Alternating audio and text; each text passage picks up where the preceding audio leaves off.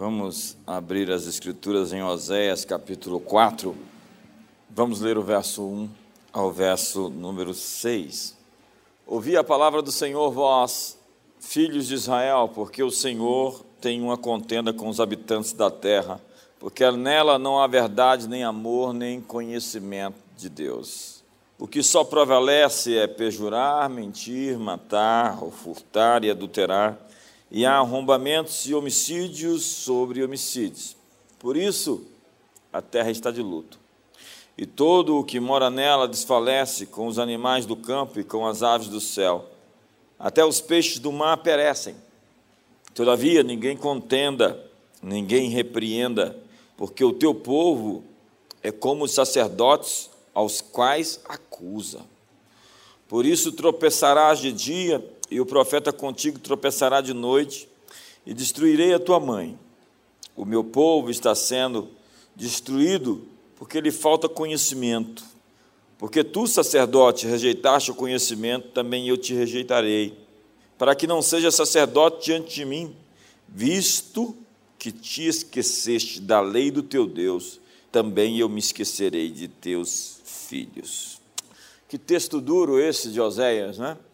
O que as Escrituras dizem é que o pecado faz a terra chorar. O pecado que se pratica na terra faz a natureza penar. O pecado afeta tanto homens como animais. Quando o homem caiu, tudo que estava sob ele também caiu. A terra, então, segundo a Bíblia, está contaminada. Ela está de luto, na expressão de Oséias. E no livro de Isaías, capítulo 1, a Bíblia fala: visão de Isaías, filho de Amós, que ele teve a respeito de Judá e Jerusalém nos dias de Uzias, Jotão, Acás e Ezequias, reis de Judá. Ouvi, ó céus, e dá ouvidos, ó terra, porque o Senhor é quem fala. Criei filhos e os engrandeci, mas eles estão revoltados contra mim. O boi conhece o seu possuidor e o jumento o dono da sua manjedoura, mas Israel não tem conhecimento, o meu povo não entende. O meu povo não entende. Ai dessa nação pecaminosa, povo carregado de iniquidade, raça de malignos, filhos corruptores, abandonaram o Senhor, blasfemaram do santo Israel, voltaram para trás, porque a vez de ainda ser feridos, visto que continuais em rebeldia. Olha só, toda cabeça está doente e todo o coração enfermo. Cabeça fala de pensamentos, cabeça fala de ideias, ideias enfermas, doentes. Coração fala de sentimentos, emoções distorcidas, pervertidas. Nunca houve tanta gente enlouquecida, paranoica, esquizofrênica, psicótica, histérica, transtornada emocionalmente, desagregada, desnorteada, desgovernada, perdida, desiludida, adoecida. Hoje, nossos jovens têm uma cabeça ferida. Eles estão drogados, prostituídos, bêbados, angustiados, deprimidos, esquerdizados escravos do mercado de consumo, entrincheirados nas sedições e seduções desse mundo. A terra, então, segundo a Bíblia, está ferida, machucada, espoliada, encharcada de patologias. Como se chama então a nossa terra? Quando você vai até Josué capítulo 7, nós vemos Acã, no episódio em que ele pegou os utensílios de Jericó e guardou, enterrou dentro da sua tenda artigos destinados à destruição, e por conta daquele erro, a terra mudou seu nome, ela foi batizada, foi chamado de Vale de Acor. Aquilo que acontece na terra, ou Vale da Perturbação, vai se definir o nome, a designação de uma cidade ou de uma região. Em números, nós temos no capítulo 13 um cacho de uvas tão grande que o lugar onde ele foi encontrado se chamou de Vale de Escol, que significa cacho, uma referência positiva à terra. O campo Aceldama, o campo de sangue, é chamado assim porque foi lá que Judas se enforcou. O que você pensa quando eu digo Hiroshima? O que você pensa quando eu digo Fukushima? Ou Chernobyl? Ou ainda Wuhan? Como se chama a nossa terra? O Brasil é conhecido como o país do samba, do carnaval, do futebol, das mulheres seminuas. segundo dados, o campeão de acidentes de trânsito, ou por mortes com armas de fogo. Como se chama a nossa terra? As manchetes dos nossos jornais difamam o Brasil para o mundo inteiro.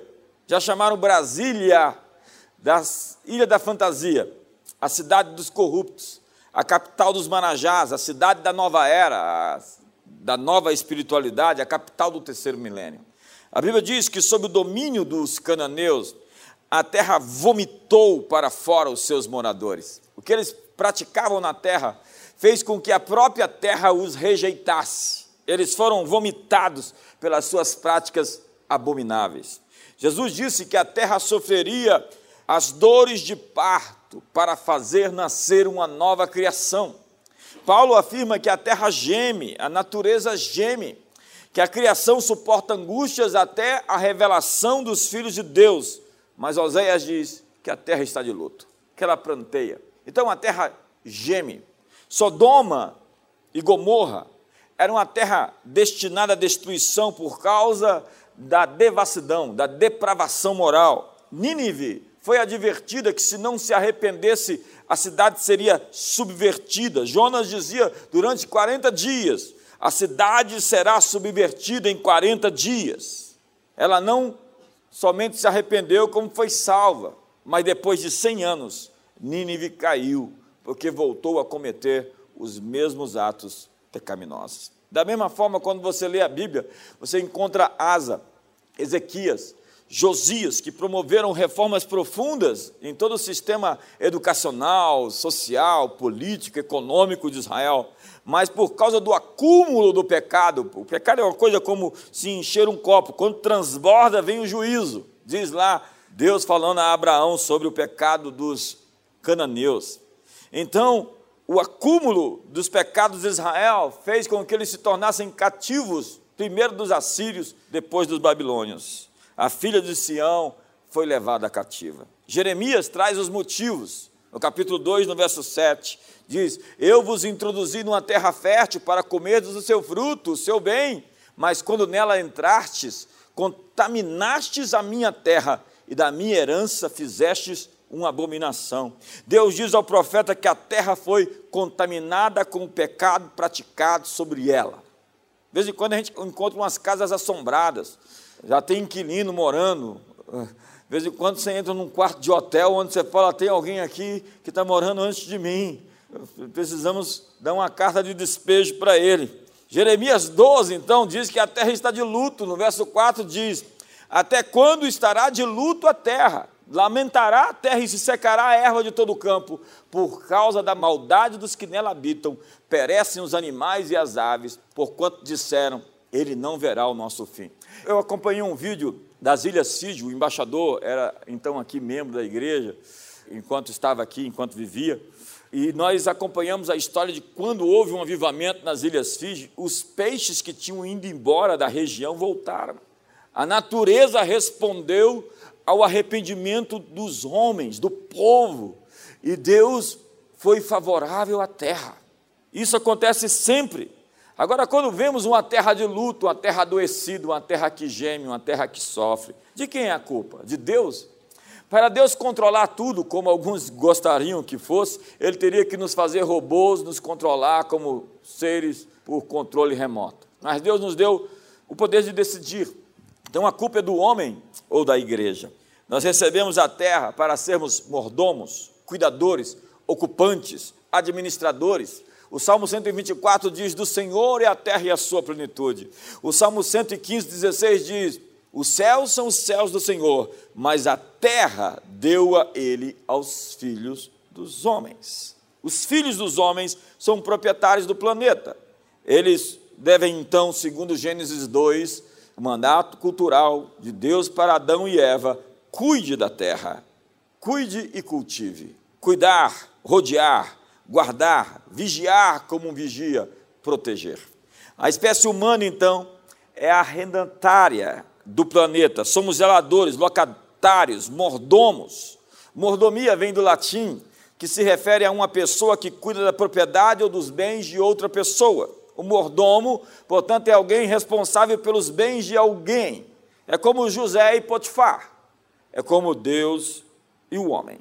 Nós fomos feitos à imagem de Deus, à sua semelhança, para subjugar a terra e ter domínio sobre ela, mantendo, preservando e cuidando da criação.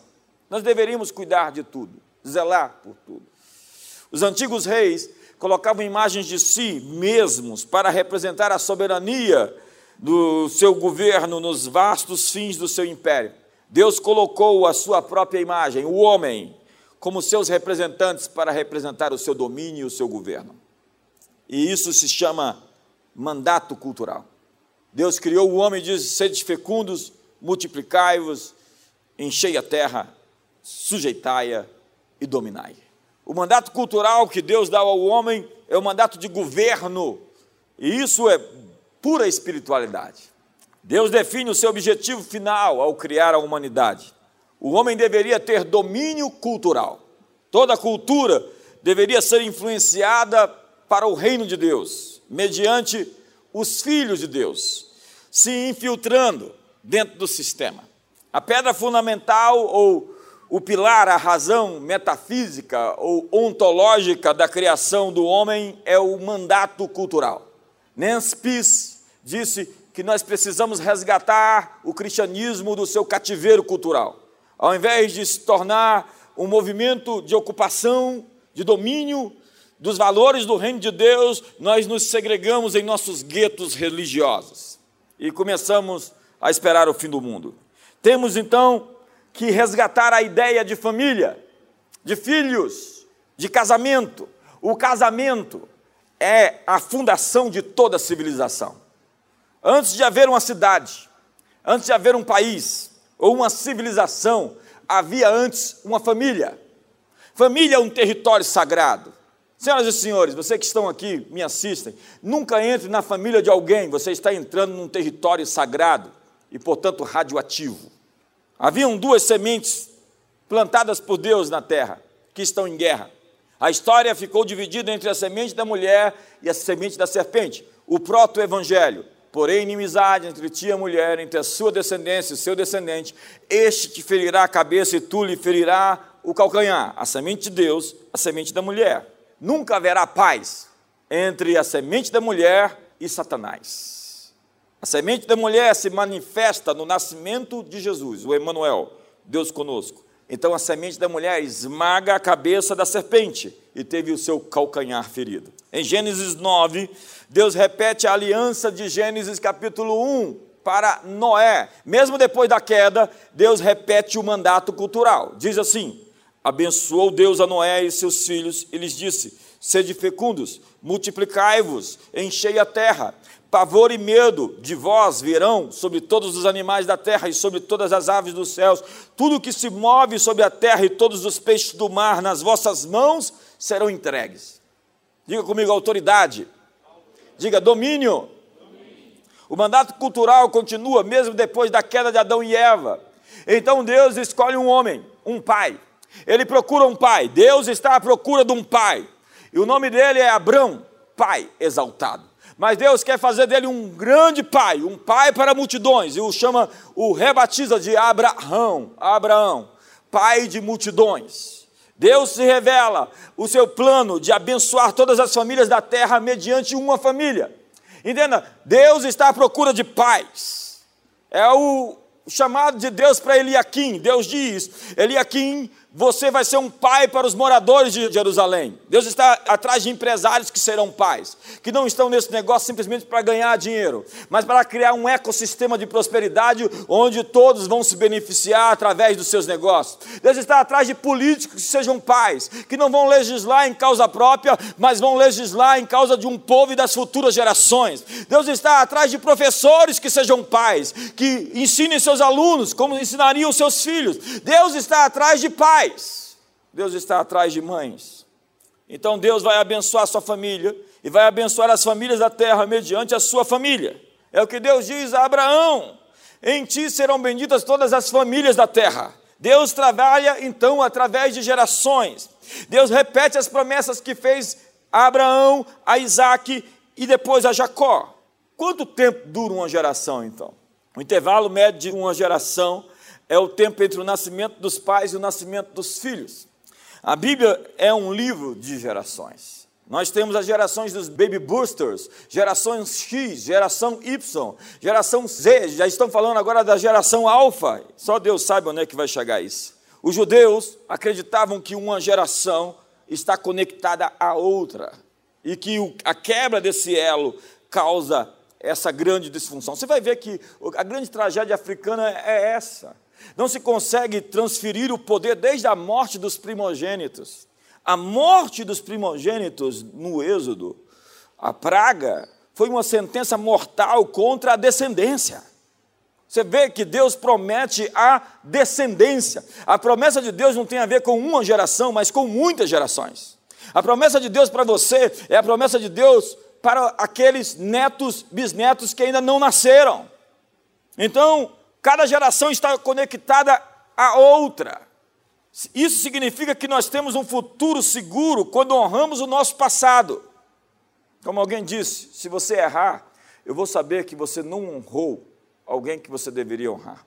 Se você for bem sucedido, eu vou saber que você honrou a pessoa certa. Porque quando você não honra o seu passado, você cria um gap. E você não tem solidez para alcançar o seu destino, o seu futuro. A Bíblia diz para você honrar seus pais, seus líderes, senão você amaldiçoa o seu futuro. Somos todos parte de uma conexão intergeracional. Em Êxodo capítulo 3, Deus se apresenta a Moisés e diz: Eu sou o Deus de Abraão, eu sou o Deus de Isaac, sou o Deus de Jacó. Um Deus de três gerações. Nós temos um Deus de muitas gerações, mas nós caminhamos numa visão de igreja unigeracional. Transformamos nossa mensagem em um evangelho unigeracional. Para nós não é mais futuro. Então, há tantos textos na Bíblia que falam sobre isso. E um dos meus prediletos está no Salmo 71, no verso 18. Não me desampares, pois, ó Deus, até a minha velhice e as canso, até que eu tenha declarado à presente geração a tua força e às vindouras o teu poder. Diga comigo, nessa geração e nas próximas. Essa é uma chamada da CN. Diga comigo, nessa geração e nas próximas. O Salmo 90 diz: Apareçam as tuas obras aos filhos dos nossos filhos, aos filhos dos nossos filhos. Eu quero ter, é, daqui a 50 anos, 100 anos, existe tanto tempo assim? Com o Covid agora tem. É engraçado como a escatologia de alguns aparece tão estranha. Sim, Jesus vai voltar, é verdade confirma a obra das nossas mãos, diz o Salmo 90. Esse não é meu tema, por isso que eu estou fugindo dele.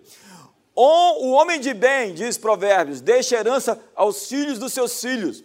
Imagine se alguém tivesse pensado em você em três gerações passadas e tivesse projetado, programado, trabalhado pelas futuras gerações. Onde estaríamos nós, brasileiros? Veja as grandes nações do mundo, se não é a conjunção, a construção desse poder de famílias, o legado familiar passado de família para família, de geração para geração, onde o filho não vai precisar lutar a guerra que o pai já venceu por ele. Nós estamos aqui para lutar as guerras que os nossos filhos não vão precisar enfrentar. Então não fuja da briga. A promessa de Deus é para os filhos. Eu vou repetir: a promessa de Deus é para os filhos. Gênesis 12, verso 7, Deus diz assim: A tua descendência darei essa terra. em Gênesis 13, Deus diz: Toda essa terra que vês, hei de dar a ti e a tua descendência para sempre. Você sabe por que, que Deus escolheu Abraão? Porque Abraão era um pai. Deus procurou um pai. Está lá em Gênesis 18, verso 18: Visto que Abraão certamente virá a ser uma grande e poderosa nação, e nele serão benditas todas as famílias da terra, porque eu o escolhi para que ordene a seus filhos e a sua casa, depois dele, a fim de que guardem o caminho do Senhor e pratiquem a justiça e o juízo, para que o Senhor faça vir sobre Abraão o que tem falado a seu respeito. Deus procurou um pai, Deus procura pais, Deus procura mães.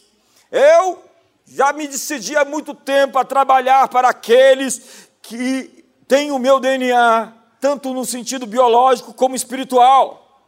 Eu vou construir para aqueles que vêm depois de mim, porque sucesso sem sucessão é fracasso. Tem um texto confuso para mim na Bíblia. É o caso da circuncisão do filho de Moisés e Zipora. Deus aparece querendo matar Moisés. Zípora vai lá e circuncida Gerson, e Deus desiste de matar Moisés. Porque Deus só tem interesse em líderes que passam adiante a aliança. A circuncisão era o sinal da aliança. Nós, pais, precisamos transmitir a nossa aliança, os nossos encontros com Deus, as nossas experiências, aquilo que Deus tem nos entregado para as futuras gerações. Essa é a nossa chamada. Deus deseja ter filhos sob a sua aliança que o sirvam na próxima geração. Deuteronômio 4:9. Então somente guarda ti, a ti mesmo e guarda a tua alma para que não te esqueças das coisas que os teus olhos viram e que elas não se apaguem do teu coração todos os dias da tua vida, porém as contarás aos teus filhos e aos filhos dos teus filhos. Olha o que, que diz o Salmo 127. Herança do Senhor são os filhos, o fruto do ventre, seu galardão, como flechas da mão do guerreiro, assim os filhos da mocidade.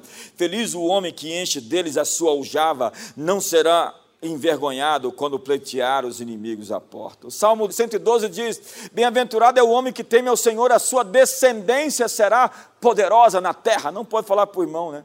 Diga comigo: a minha descendência será poderosa na terra. Você tem filhos, cita o nome deles, assim, fala assim, ó, Shara e Cari serão poderosos na terra. Os filhos dos seus filhos serão poderosos na terra. Deus disse a Abraão: Reis procederão de ti. Deus disse a Abraão: Reis procederão de ti. Ei, reis procederão de vocês. Líderes poderosos que vão governar esse mundo e levá-lo ao caminho do domínio cultural, do mandato cultural, de se prostrar diante do Rei dos Reis e do Senhor dos Senhores. Deus diz a Abraão que líderes e governantes, reis e autoridades seriam seus filhos. Mas hoje o que fazemos? Nós treinamos nossos filhos para ir para o céu. Treine seus filhos para liderar, para serem grandes para Deus. Tem um estudo interessante sobre a descendência de Bertrand Russell e de Jonathan Edwards. Ninguém ouve falar nas faculdades de Jonathan Edwards. Pelo menos no Brasil, mas você ouve falar de Bertrand Russell. Busca a descendência de Bertrand. Veja quem ele gerou, quem foram seus filhos, netos, bisnetos, e chegue até os dias de hoje. Você vai ver que um homem ateu, que não acreditava em Deus, que criticava inclusive a fé, teve filhos que se dispersaram na história, sua família foi dissolvida. Você vai ver Jonathan Edwards, o pai do grande avivamento, aquele que foi chamado o primeiro despertamento americano você vai ver a descendência dele até hoje, estando nos lugares mais influentes da América.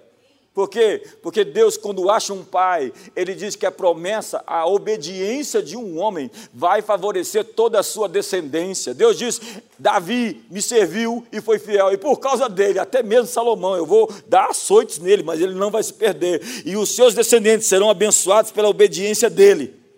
Deus diz: Eu faço misericórdia de até mil gerações daqueles que me amam e praticam a sua justiça. Será que tem em mil gerações alguém que obedeceu a Deus na sua linhagem? Jesus disse em João, capítulo 17: Eu oro para que não os tire do mundo, mas para que os livre do mal. Tem muita gente pregando contra essa declaração. Quando resumimos nossa existência a escapar para o céu, nós nos tornamos sem sabor aqui na terra. Nós não podemos viver da terra para o céu, senão do céu para a terra. Você não nasceu para fugir, você nasceu para lutar. Treine seus filhos para liderar as nações. Em Gênesis 22, verso 17, diz assim: Que deveras, Abraão, te multiplicarei, te abençoarei grandemente, a tua descendência como as estrelas dos céus, e como a areia que está na praia do mar, e a tua descendência possuirá a porta dos seus inimigos. Porta é lugar de decisão, porta é lugar de autoridade, porta é lugar de governo. Capítulo 24, verso 60 diz: e abençoaram a Rebeca e disseram-lhe: Irmã nossa, ser tu a mãe de milhares e milhares, e possua a tua descendência a porta dos seus aborrecedores. Deus diz que dará a porta das cidades. As portas da cidade é o lugar do poder, onde os anciões e o congresso se reuniam. Toda a política pública era formulada nas portas da cidade. Nós precisamos investir o que temos no desenvolvimento de nossos filhos, de nossos discípulos. Nós não teremos uma sociedade transformada com filhos perdidos, com casamentos destruídos. A base de nossa conquista é construir famílias fortes que se multipliquem e dominem a terra. Esse é o modo operante. Este foi o mandato cultural dado aos hebreus Cada um lutava com a bandeira da sua família, com o estandarte das suas gerações. Ninguém que não tivesse uma família podia nem lutar na guerra. Se levantava, eu sou da tribo de Judá, eu pertenço à casa e à família de alguém. O sacerdócio era geracional, somente os filhos de Levi podiam servir no santuário. Tem que ter uma família pela qual lutar. E tem tanta gente sem essa aliança de relacionamento dentro da família nuclear e dentro da família igreja também. Não tem uma casa pela qual lutar. O quinto mandamento diz: honra teu pai e a tua mãe, para que se prolongue seus dias na terra. Isso quer dizer que você não tem um dia para morrer. Depende da sua obediência, da sua honra. Aristóteles, o filósofo, pensava que as relações entre os pais e os filhos eram análogas àquelas entre o homem e Deus. O Talmud, um livro de sabedoria dos judeus, dizia que quem ensina ao seu filho, ensina ao filho do seu filho. Quando o elo das gerações é quebrado, a terra então é ferida com maldição. Eu enviarei o espírito do meu servo Elias para restaurar o coração do pai ao filho, o coração do filho ao pai, para que eu não fira a terra com maldição. A equação óbvia é que quando os elos são quebrados, a terra é ferida com maldição. Quando o pai está contra o filho, e o filho contra o pai. Quando os filhos têm no Felipe Neto, é esse mesmo, mesmo nome dele? A terra fica ferida. Quando os pais deixaram de ser os heróis dos seus filhos, os filhos encontram qualquer idiota para imitá-los. Anos atrás, na Globo News, hoje eles não fazem mais isso. A agenda tomou conta deles. Se lançou no Dia dos Pais uma propaganda muito interessante sobre família. Então, falava sobre o dia dos pais, o pai como um herói, e o filho dizia, cada um dava o depoimento, aparecia uma criança após outra. E um dizia: Meu pai destruiu o monstro que estava debaixo da cama. O outro dizia: Meu pai foi me salvar quando eu viajei com aquela tia chata e ele me buscou. O outro dizia: Meu pai me protegeu do homem do saco. É incrível como em gerações passadas, o pai tinha o corte do cabelo do filho. Hoje nem cabelo a gente tem para o filho ter, né? Mas, depois de algum tempo, se começou a imitar outros modelos, outros referenciais. Mas eu quero terminar falando aos pais. Em primeiro lugar, a falta de força moral é mortal. Força moral tem a ver com exemplo. A Bíblia diz que toda liderança é liderança por exemplo. Você ensina no caminho, deitando, acordando, se movendo o que você faz fala muito alto, mais alto do que você diz. Não adianta dizer aos seus filhos para não ter sexo antes de casar, se você tem um amante. Você não tem força moral para ensinar sobre família, quando você não vive as implicações de uma família. Não adianta dizer para trabalhar quando você mesmo não põe a mão na massa. Para não mentir quando você vive no engano. Não dá para ficar dando tapinhas nas costas, como Eli deu nos seus filhos, com medo da reação deles. Ele tinha medo dos seus filhos, mais temor dos filhos do que temor de Deus. E a Bíblia diz que os seus filhos morreram porque ele não os repreendeu, não os confrontou. Porque filhos sem limites têm a chave de casa e levam a namorada para dormir em casa, falam palavrão na frente dos seus pais, em nome da liberdade. Esses dias eu vi um vídeo muito interessante, o pai arrancando um black block daqueles na rua, no empurrão e nos tapas. Você é meu filho e você não vai viver isso. Você é meu filho. E os black box ficaram assim sem saber o que fazer. Estão chamando de antifa, mas não tem nada de antifa. Isso é um nome. Como essa geração se idiotizou? Por quê? Porque falta um pai para dizer para eles o que, que na verdade é um conceito sobre valor e moral. Por que, que as meninas ficam aí dormindo de motel em motel? No peito de um homem após outro homem, porque não tem um pai em casa onde ela pode deitar o seu rosto sobre o seu peito. Porque que o menino é um galinha que fica tentando provar a sua importância como um pegadorzinho, um salafráriozinho, porque ele não tem amor próprio, porque ele desconfia que não tem valor. Então, porque não tem valor, ele tem que ficar provando que tem valor. Mas quando tem um pai que valoriza, quando tem uma família que valida, ele não precisa ficar por aí mendigando o amor lá fora, porque tem uma casa em que é amado. Segundo, pai e mãe Ninguém pode substituir você. Paternidade não é somente biológica, mas é relacional, isso é comportamental, é behaviorista. Tanto que os filhos do coração, que ainda não foram gerados biologicamente, mas que foram cuidados pelos pais, são pais de verdade, porque deram seu sangue, sua vida, sua atenção, seu DNA. Eu estou lendo um livro agora, estou tentando ler, né? A disse é, que me passa essas coisas. Relacionamentos transferem germes e atitudes, comportamentos. E no livro diz que você tem que cuidar dos amigos dos seus amigos. Porque os amigos dos seus amigos influenciam seus amigos e vai influenciar você. Então, antes de escolher seu amigo, veja quem são os amigos dele. Está tenso aqui, dá um sorriso para o irmão do lado. Mas hoje, nós temos os filhos das babás, das creches, filhos da televisão, filhos dos youtubers, filhos do TikTok. A estratégia, portanto, é tempo de qualidade, é chamar para perto, é ensinar fazendo. Pais, a rebelião é um pedido de amor. Todas as pessoas rebeldes, invariavelmente, estão buscando amor, estão buscando aceitação. Então você vê aquele rapaz com correntes no corpo, músicas satânicas, gangues, quadrilhas, torcidas violentas, gaviões da fiel, antifas. Tudo é um apelo por reconhecimento. Os mais agressivos são sempre os mais inseguros. Pessoas famintas de amor estão implorando por amor, por atenção, por colo, por compreensão. E muito da rebelião dos filhos se deve à rebelião dos pais, como diz meu amigo Marcos Borges Zucotti. Quando você vê filhos cheios de problemas, vai tratar os pais, porque eles começam ali, toda a tragédia começa ali. Para tratar os filhos, precisamos tratar os pais, porque nós perdemos a designação, a configuração, a percepção, a definição do que realmente implica em ser pais, mães.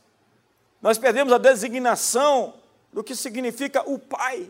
Jesus não disse apóstolo nosso que está no céu. Ele disse pai, porque a figura do pai foi distorcida, enfraquecida, foi deturpada. Os lares então se estrangalham as famílias se dissolvem, se pulverizam, se desintegram, se atomizam. As referências paternas e maternas se desestruturam numa falta de referenciais, modelos e paradigmas. Pergunte para o black box: cadê seu pai? Pergunte para o satanista, para o sujeito da vica, aquele pessoal parecendo um zumbi, sim, com um olhar negro. Ei, cadê seu pai? Onde está o seu pai? A resposta é sempre a mesma meu pai é um malandro, é um bandido. Ou meu pai não existe, meu pai deixou minha mãe, meu pai foi embora. Porque hoje há pais que não beijam, pais que não abraçam, pais que não perdoam, pais ausentes, pais indiferentes, pais calhordas, pais salafrários, pais alcoólatras, pais gelados, insensíveis, indiferentes, que sempre produzem filhos sem emoções, frios, calculistas e sem sentimentos. Pais estúpidos, brutos, ignorantes, produzem na maioria das vezes filhos fracos ou filhos violentos. Pais ausentes e dominadores geram filhos afetivamente carentes, muitas vezes com tendências homossexuais ou mesmo mulherengos, a fim de afirmar aquilo que eles têm dúvida que tem valor pessoal, valor próprio. Pais adúlteros produzem filhos sexualmente deformados. Pais bêbados geram filhos inseguros. Pais mentirosos quase sempre geram filhos sem caráter. Pais preguiçosos têm filhos irresponsáveis, sem perspectiva, sem futuro e sem sonhos. Mas eis que eu enviarei o meu profeta para restaurar o coração dos pais aos filhos, o coração dos filhos aos seus pais se o meu povo, que se chama pelo meu nome, orar e me buscar e se converter dos seus maus caminhos, eu ouvirei dos céus e tirarei a terra do seu luto, a terra que geme, a terra que sofre, a terra angustiada será livre de toda a sua angústia, de toda a sua dor. Fique de pé essa noite. Escutai, povo meu, a minha lei, prestai ouvidos às minhas palavras. Abrirei os lábios em parábolas, publicarei enigmas em tempos antigos. O que ouvimos e aprendemos, o que nos contaram nossos pais. não os encobriremos aos nossos filhos, contaremos à geração vindoura os louvores do Senhor e o seu poder e as maravilhas que fez. Ele estabeleceu um testemunho em Jacó e instituiu uma lei em Israel e ordenou aos nossos pais que os transmitissem a seus filhos, a fim de que uma nova geração os conhecesse. Filhos que ainda hão de nascer se levantassem e, por sua vez, os referissem aos seus descendentes, para que pusessem em Deus a sua confiança e não se esquecessem dos feitos de Deus, mas observassem os seus mandamentos. Pai, hoje estamos aqui e o Senhor procura por nós. Procura por homens que não vão largar sua casa, seus filhos, virar as costas e ir embora. Procura por mulheres que vão pagar todo o preço para ser a coluna da sua casa. E essa casa não vai cair. Porque a mulher sábia edifica a sua casa, a tola a destrói com as próprias mãos.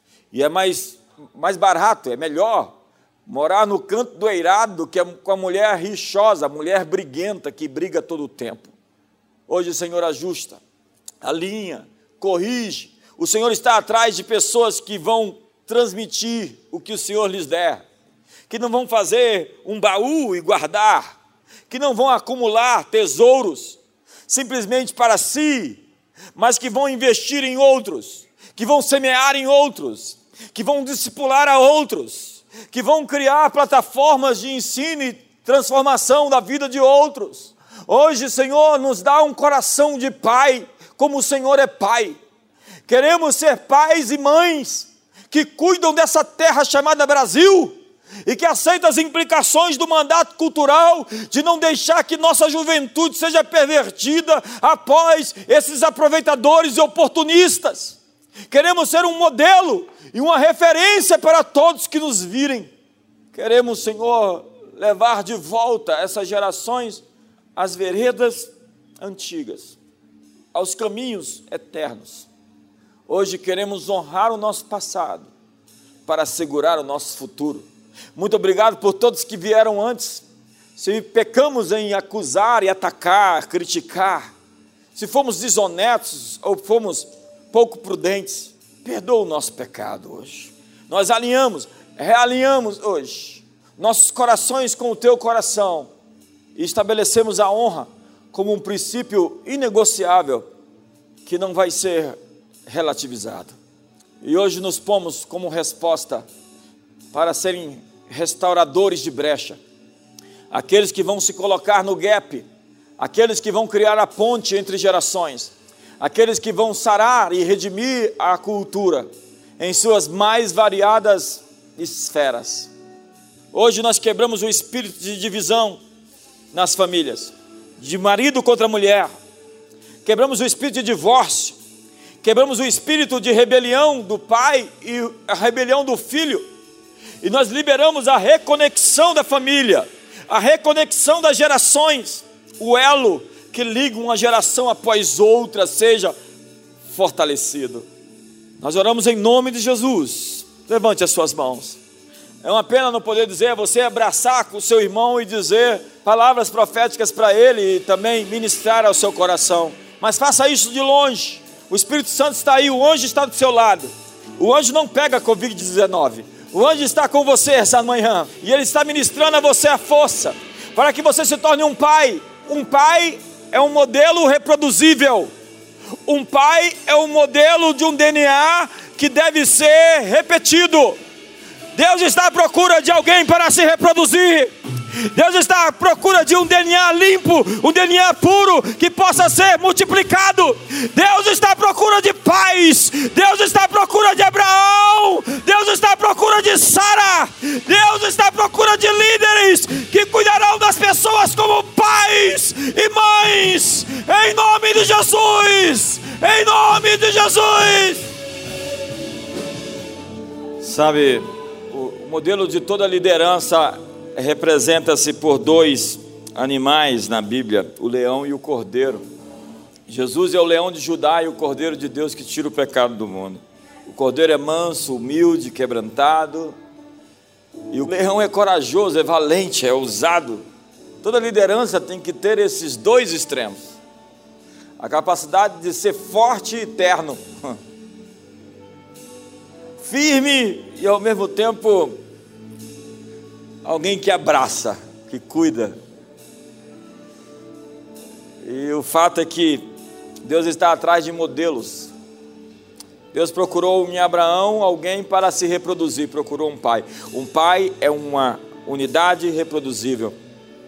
É alguém que Deus diz: Este eu quero ter muitos dele, como ele, igual a ele. O espírito dele me agrada. E eu quero ter milhares de pessoas como Abraão no mundo. Levante as suas mãos. Pai, vê essas mãos levantadas. E tudo aquilo que impede eles serem esses modelos reproduzíveis, seja removido deles, a fim de que eles possam se multiplicar como pais, irmãos, cristãos, homens, mulheres, cidadãos, que eles sejam transformados a fim de se tornarem referenciais, modelos numa geração onde falta referenciais. Que a mão do Senhor seja sobre eles para o bem, que o amor de Deus e a graça de Jesus e a comunhão do Espírito Santo sejam sobre todos. Um ótimo dia de domingo para todos.